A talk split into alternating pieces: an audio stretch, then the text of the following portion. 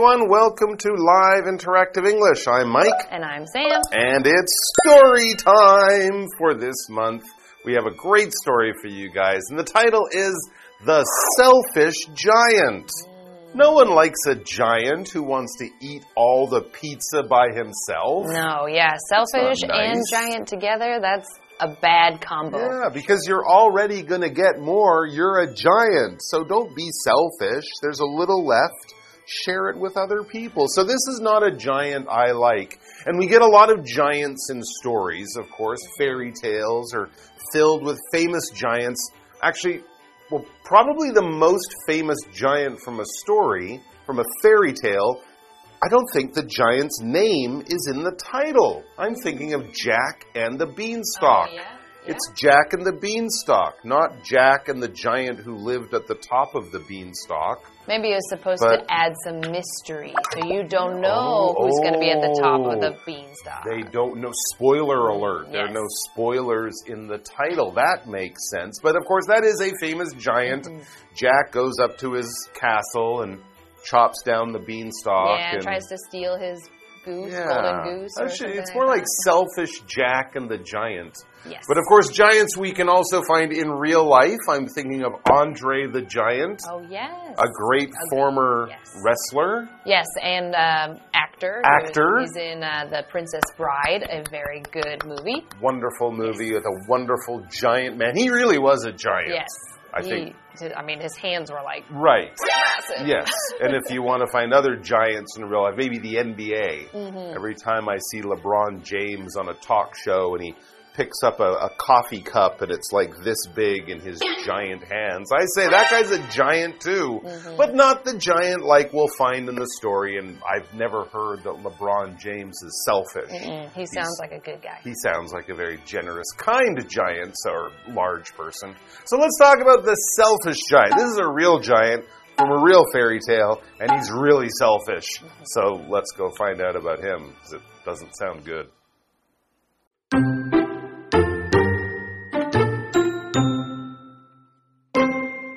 The giant owned a beautiful garden with plenty of flowers and trees. One day he went away on a trip, and when he returned, he saw children playing inside his garden. What are you doing here? He shouted. He didn't want children on his property, so he scared them off and built walls around the garden to keep them out. When spring came, flowers and trees blossomed everywhere, except for the giant's garden. There, winter remained. Since the giant wanted to keep the children away, spring decided to stay away too.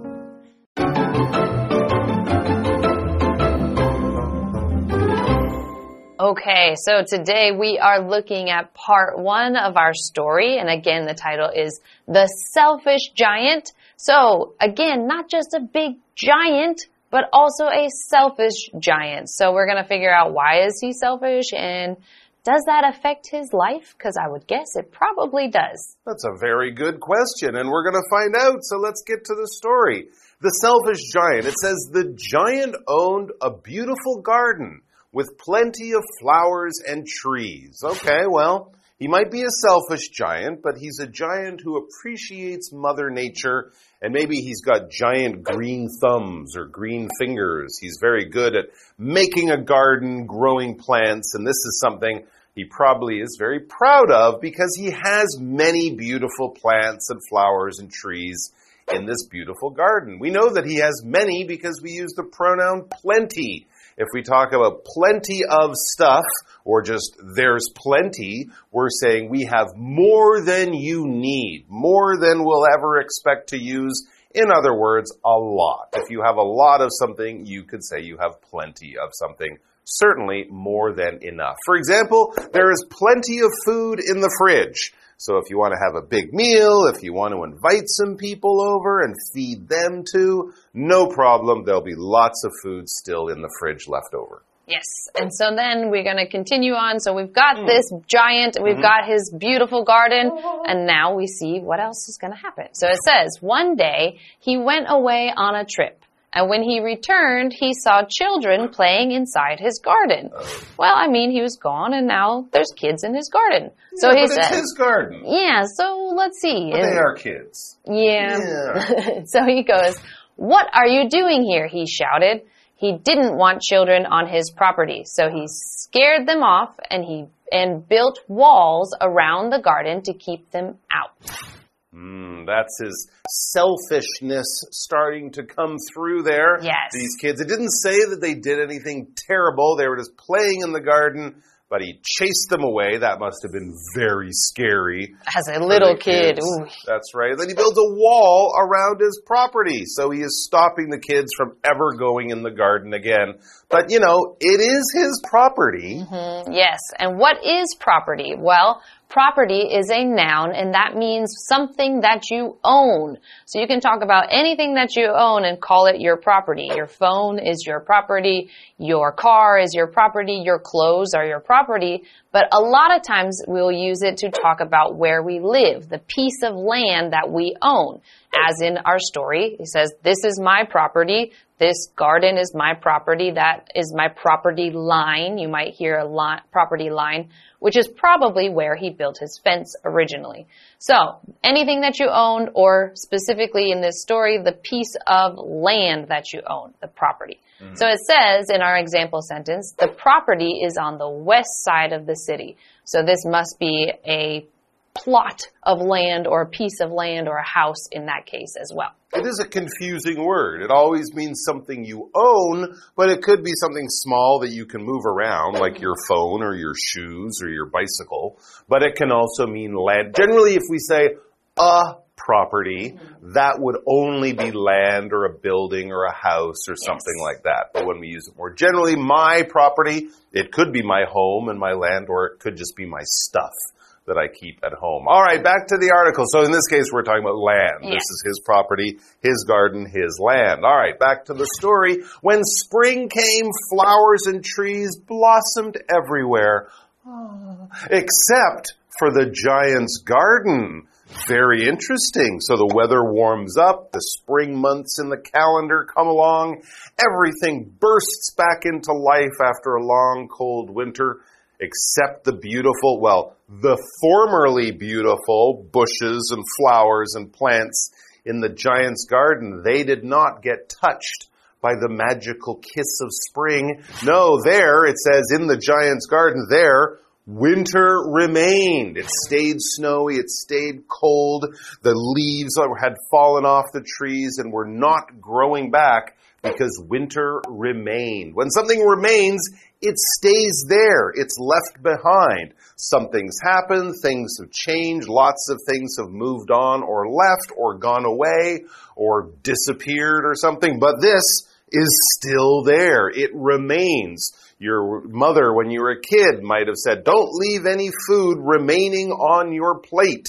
In other words, don't leave le- any leftover food on your plate. Eat all of your food. Or maybe you've uh, enjoyed the movie, and after all the people walked out, you and your friend remain sitting in the movie theater chatting about the movie. You're left over, you stayed after others have departed, have gone away. For example, Jesse remained behind after the party ended, hmm. hopefully to, to help clean up. Yeah, I was going to say probably to help clean that clean would up. be a nice thing to do. Yes, and so the giant must be a little bit confused yeah, because why is there winter in my garden? Yeah, it's spring everywhere else, but only here it's still winter. And so if we read, it says, since the giant wanted to keep the children away, spring decided to stay away too. Ah, okay. So in our story, these, these seasons, winter, spring, summer, fall, these are all kind of almost like people. They have like real characteristics. So spring was like, hey, you chased those kids away. I don't think I'm going to visit you this time. Spring is in cahoots with the children. A very unusual turn in our story. What will happen next? A break. And then we'll be back to talk about the rest of the story.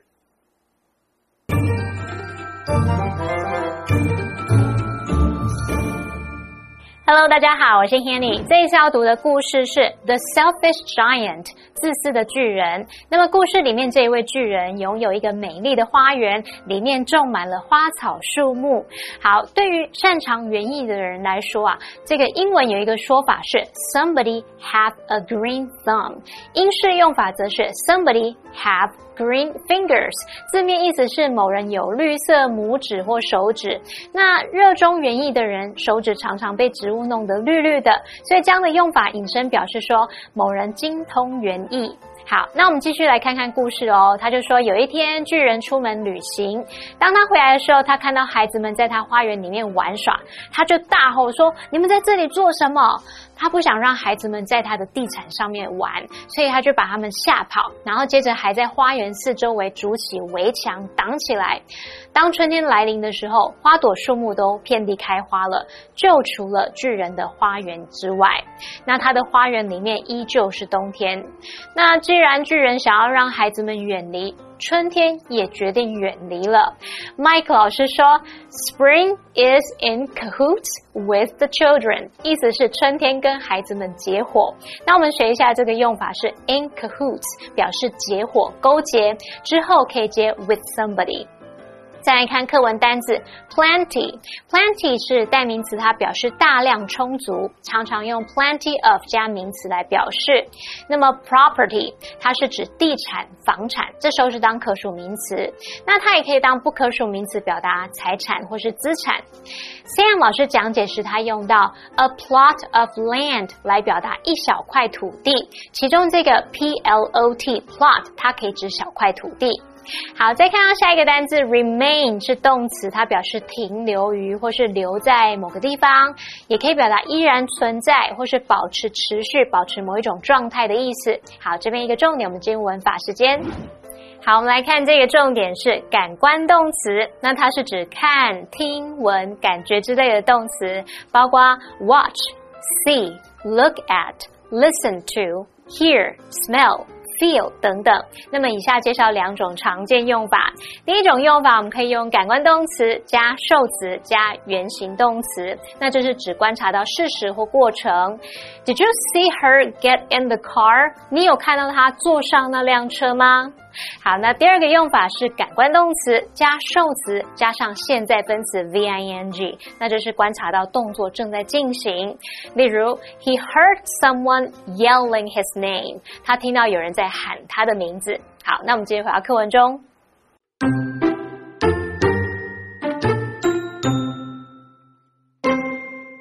But the children longed to play in the garden once again, so they snuck in one morning through a hole under the wall. When the giant awoke, he heard birds singing. Could it be that spring was finally here? He looked out the window and saw a wonderful scene.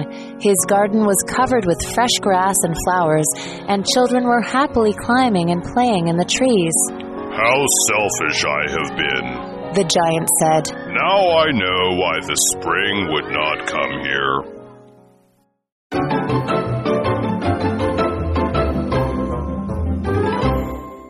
All right, so there's a giant who does have a beautiful garden, but he doesn't want to share it with anyone, even the local children in the town.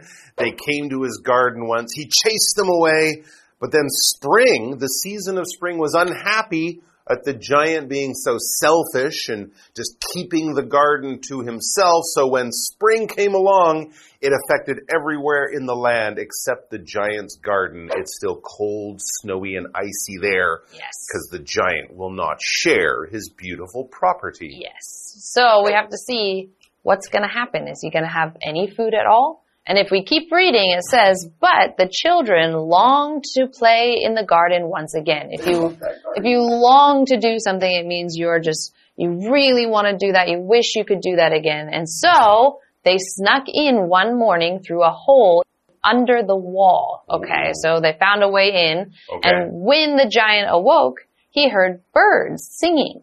Ah, okay. Hmm. So the second that the kids came back, Yep. all of a sudden the birds came and everything is, you know, all sunshiny and wonderful because it's spring again now. Exactly. And we're going to find out what happens after the giant checks this out because we know now the giant is not sleeping, he is awake. All right, to awake is just to wake up. That's all we're saying. It's not a term we use a lot in normal conversation, um, but you will read it in stories and things like that. It's just another way of saying stop sleeping, basically. When you wake up or when you awake, your dreams and your eyes open. You could still lie in bed for an hour playing with your phone or whatever, but it just means you're not sleeping. You wake up or you awake. Here's a way to awake that most people don't really like. I awoke to the sound of my alarm clock. I guess that's better. I don't like awaking to the sound of the doorbell ringing. Mm, my that's, house is awaking to the sound of crying. Oh, really? Well, that's the baby wants to get out of the bed. That will happen with babies. And a few weeks ago, I was awaking to the sound of jackhammers outside my window. So there are better and worse ways to wake up or to awake. Back to the article. Could it be? This is a question the story is asking after this dramatic event with the kids back in the garden, the birds back. The, the seasons are changing finally. Could it be that spring was finally here? That spring had finally arrived in his garden and things were warming up and everything will start to grow and come back to life again? I'm sure the giant hoped so. He looked out the window and saw a wonderful scene what kind of wonderful scene? I'm glad you asked, because he saw his garden was covered with fresh grass and flowers, and children were happily climbing and playing in the trees. Life has returned to his garden along with those loud, annoying children. Why don't you just call the cops? Call the police. That's my. No, don't do that. Well, also, it seems like apparently the giant doesn't mind anymore because if we keep reading, it says, mm -hmm. How selfish I have been, the giant said. So this is the giant realizing I was selfish to kick out the kids before. He was. And now I'm okay to have them in here as oh, long as they're bringing spring with them. He had a change of heart. Mm, or he nice. just wanted his food to grow again. Anyway, oh, that could be. so it, it continues on with him saying, now I know why the spring would not come here. So again, he realized because the kids had left and he had been selfish and told them to leave, spring did not show up. The kids came back he said, mm, I'm okay with you guys being here because hmm. now spring came back again. Well, he's learned a good lesson. All right, guys, that's all the time we have, but we're going to be back tomorrow with more great stuff. Until then, share your garden with all the kind people, and I'm sure winter will not be there forever. I think so. Hopefully. That's what the lesson tells us.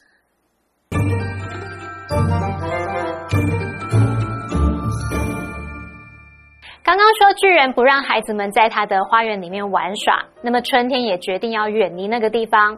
可是孩子们很想再去那里啊，所以有一天早上，他们就从这个墙底下一个洞里面偷溜进去。当巨人醒来的时候，诶，他听到鸟儿在歌唱，然后往窗外看出去，看到一个美妙的景象。他的花园里面长满新的花草，孩子们也在树丛里快乐的玩着。这个春天终于来到他的花园了，巨人才意识到自己一直以来是多么的自私。好，单字 awake，awake 这个动词就表示醒来、唤醒。那这边有个重点，我们要进入文法时间。好，我们来看这个重点是感叹句。那么感叹句呢，是用来表达惊喜啊、惊讶或者是其他强烈情感的句子。那我们来看第一种用法，你可以用 how 加上形容词或副词，加主词加动词来个惊叹号。那这表示说什么什么多么怎么样，什么什么真怎么样，好怎么样。那是用来强调说某人事物是多么出色啊，或是令人惊叹等等。像 How interesting this magazine is。这本杂志真有趣，或是 How gracefully she dances，她跳舞跳得多么优雅。好，那第二个用法我们可以用 what 加上 a 或 an，后面可以加一个形容词，再加名词，然后之后还可以再加主词加动词，这是表达什么什么是多么怎么样的人事物啊。那注意这个用法中的形容词还有后面的子句都可以省略，那就依上下文来判断是好的令人赞叹还是坏的令人惊讶喽。例如，What a graceful dancer she is，或是 What a graceful dancer，她真是个优雅的舞者啊，或者是真是个优雅的舞者。那你也可以说 What a mess，那就是真是乱七八糟。好，那以上是这的讲解，同学别走开，马上回来哦。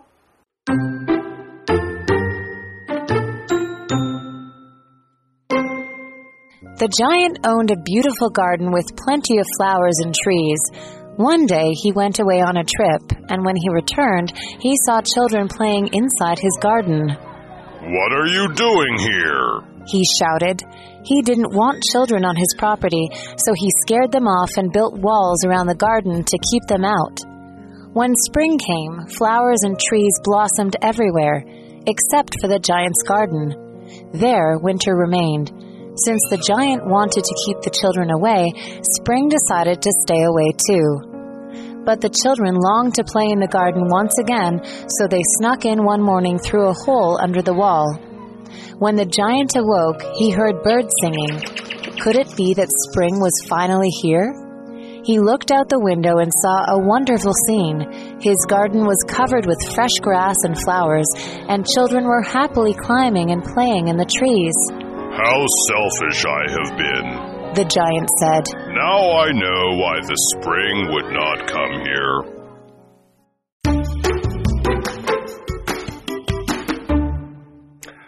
What's the best way to get across a river? Um, probably not swimming. So you probably hope there will be a bridge if you're going to cross a river. So we're looking at the Bajang River today. And the history of the bridge there, which is called the Mituo Moon Reflection Bridge, goes all the way back to the Qing Dynasty. So let's watch the video and learn about the bridge. Jiayi City built a new bridge a few years ago. It is called the Mituo Moon Reflection Bridge. During the Qing dynasty, the only way to go to the other bank of the Bajang River was to cross the river. The local gentry thus hired boatmen to provide a free ferry, a free passenger service. Later, the Japanese built an off white concrete bridge. Because it looked just like a row of egrets flying across the Bajang River, it formed one of the eight Juluo scenes of the past the egret bridge crossing the waves. Unfortunately, the bridge was later destroyed by a flood. Today's Mituo Moon Reflection Bridge has a white body. It recreates the amazing scene from that time. Standing at 50 meters tall and about 222 meters long, the bridge's design concepts use ecological elements. You can see special three dimensional water droplets, reflecting the beautiful natural landscape nearby. On the guardrail, there are leaf veins in Jiayi's farmland green tree frogs, which really shows off the unique local characteristics. Water droplets and ripples are also painted on the ground. If you come by on a bicycle, remember to get off and walk your bicycle across the bridge. While walking along this bridge, you can see the Mituo temple not far in the distance. A visit to this site can not only let you appreciate the humanities and arts, it also provides a panoramic view of the scenery from the bridge.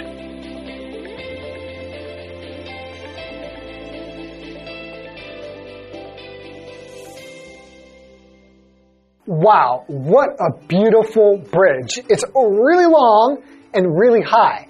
And not only that, I just think it's a great work of art. Beautiful architecture. So if you want to go to the bridge, not only can you cross the river, but you can also see the beautiful scenery and you get to see nature and just appreciate the beauty of this wonderful bridge. I hope you enjoyed it and I will see you crossing the river on the bridge.